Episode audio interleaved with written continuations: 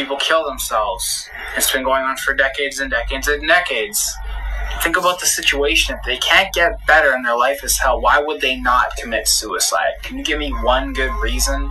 Son deserved to die with dignity, with his family and his friends beside him. Dad, he says, uh, I've run out of time. I, I, you'll get up one morning, I'll be gone.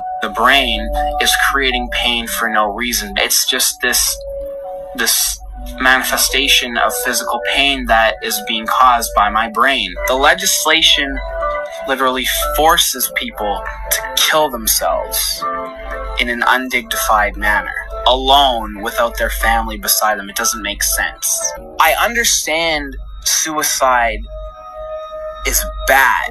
I'm not saying it's a good thing. I'm not saying life sucks, you're screwed, yada yada, let's all jump off bridges.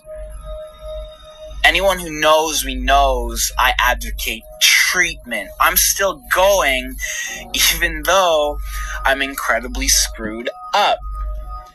I'm like quivering from the pain, man. Jeez Louise. Dad, would you want to live the way you've seen me living over the past year? No, I wouldn't. Can you honestly say, do you think if you were in my shoes, you would be pursuing the right to die, or, or, or at the very minimum think, hey, I, this is something I deserve? Yes. People kill themselves. It's been going on for decades and decades and decades. Think about the situation. If they can't get better and their life is hell, why would they not commit suicide? Can you give me one good reason? Son deserved to die with dignity, with his family and his friends beside him. Dad, he says, uh, I've run out of time. I, I, you'll get up one morning, I'll be gone. The brain is creating pain for no reason. It's just this this manifestation of physical pain that is being caused by my brain. The legislation literally forces people to kill themselves in an undignified manner, alone without their family beside them. It doesn't make sense. I understand suicide is bad. I'm not saying it's a good thing. I'm not saying life sucks, you're screwed, yada yada, let's all jump off bridges. Anyone who knows me knows I advocate treatment. I'm still going, even though I'm incredibly screwed up. I'm like quivering from the pain, man. Jeez Louise.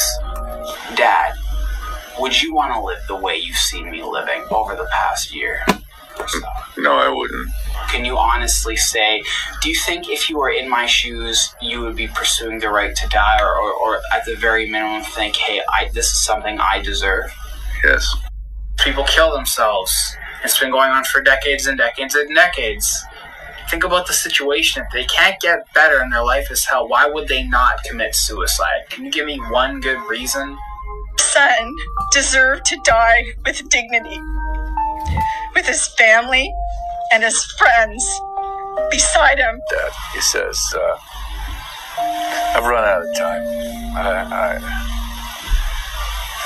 I, you'll get up one morning, I'll be gone. The brain is creating pain for no reason. It's just this this manifestation of physical pain that is being caused by my brain. The legislation literally forces people to kill themselves in an undignified manner, alone without their family beside them. It doesn't make sense. I understand suicide is bad.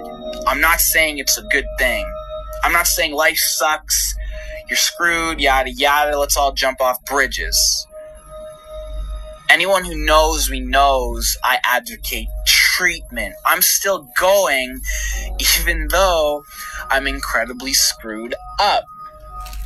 I'm like quivering from the pain, man. Jeez Louise.